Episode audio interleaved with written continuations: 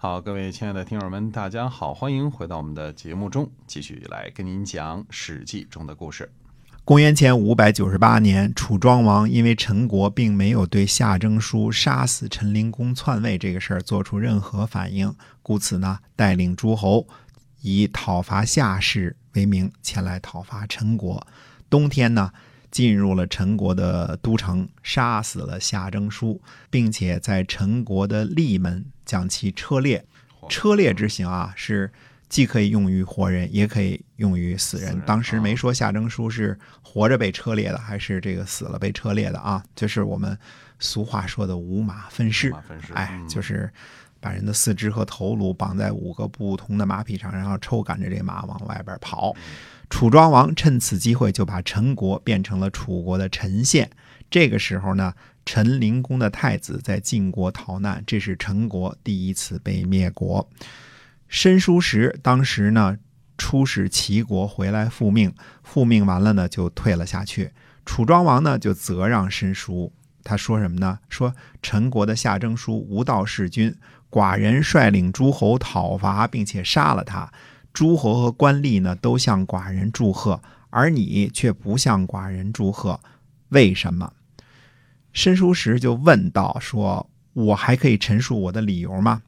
楚庄王说：“可以。”申叔时就说呢，他说夏征舒弑君，罪过很大。国君您讨伐并杀了他，这是国君仁义的地方。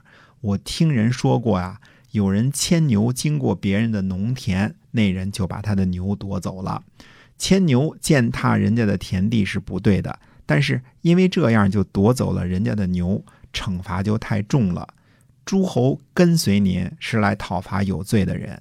现在把陈国变成陈县，是为了贪图陈国的富贵，以讨伐有罪的名义来召集诸侯，却以贪图利益而结束。这样是否有什么不对的地方呢？楚庄王说：“善哉，这话我倒是没有听人说过。”他说：“如果不这样做，现在还可以吗？”申叔时回答说呢，这就是我们小人物说的从别人怀里夺走了再还给他的意思呀。那么，于是呢，楚庄王呢又恢复了陈国的封国，接回了在晋国的太子，把孔宁和异行父送回到陈国，在陈国的每一个乡带走一个人去楚国，并且把这个地方呢命名为夏州，来纪念呢讨伐陈国的这次战役。那么，《史记》里边说呢，说孔夫子说呀，楚庄王是个贤明的君主啊，轻千乘之国而重一言，就是为了一句话而放弃了千乘之国的这么大的利益。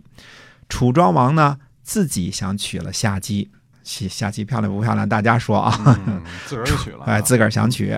楚庄王的这个得力大臣呢，申公巫臣说呢，说不行啊，国君您召集诸侯讨伐陈国，是为了讨伐有罪。如果现在娶了夏姬呢，那是贪图夏姬的美色，贪色为淫，这可是很大的错误啊。楚庄王呢，就作罢了。乌臣呢，虽然只是申这个地方的县长，但是呢，也是楚庄王重用的臣子。那么，楚庄王还有几个大臣呢？其中一个叫子反，子反是宋国逃亡来的公子，这个时候呢，在楚国做司马。子反呢，也想娶夏姬。那么，乌臣呢，又对这个子反说：“他说夏姬这人不吉利呀，你看，子蛮夭折了，夏玉书被杀。”陈灵公被弑，夏征舒被车裂，孔宁和异行父出逃，陈国被灭亡，都是因为夏姬这个人多么不吉利呀！天下美丽的女子多了去了，何必娶她呢？于是呢，楚庄王就把夏姬嫁给了连尹乡老。连尹呢，应该是个很高级别的武将啊，多高级别不知道。连尹嘛，嗯，嫁给了这个武将了。乡老肯定是楚庄王手下的一员大将啊，但是呃，多么大也不知道。所以楚庄王子反，一个是国君，一个是位高权重的大臣，都想娶夏姬。可见夏姬确实应该是个大美人啊，而且是三十几岁的大美人了。我们说啊，这时候夏姬呢已经嫁过两任丈夫，而且儿子夏征舒可以弑君。可以被车裂，嗯 肯定也不小了，说不定已经行过冠礼了。古代呢，行冠礼是在二十岁，二十岁才能行冠礼呢。那算来下姬至少也得三十多了，很可能接近四十了40。嗯哎，这个或者四十多了啊。那么三十几岁的年纪，快四十的年纪，就连楚庄王子反都是一见钟情，若非国色天香，恐怕很难做到。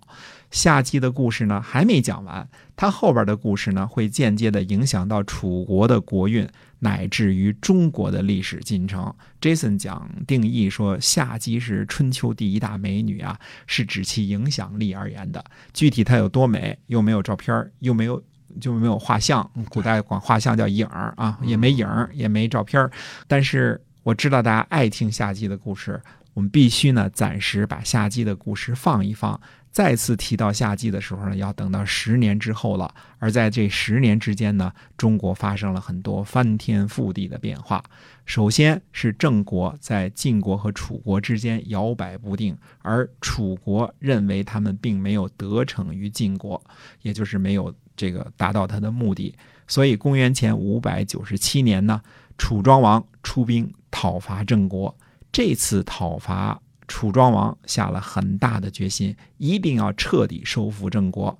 要想知道这次讨伐郑国的这个详情以及结果如何呢？那么且听下回分解。嗯，是的。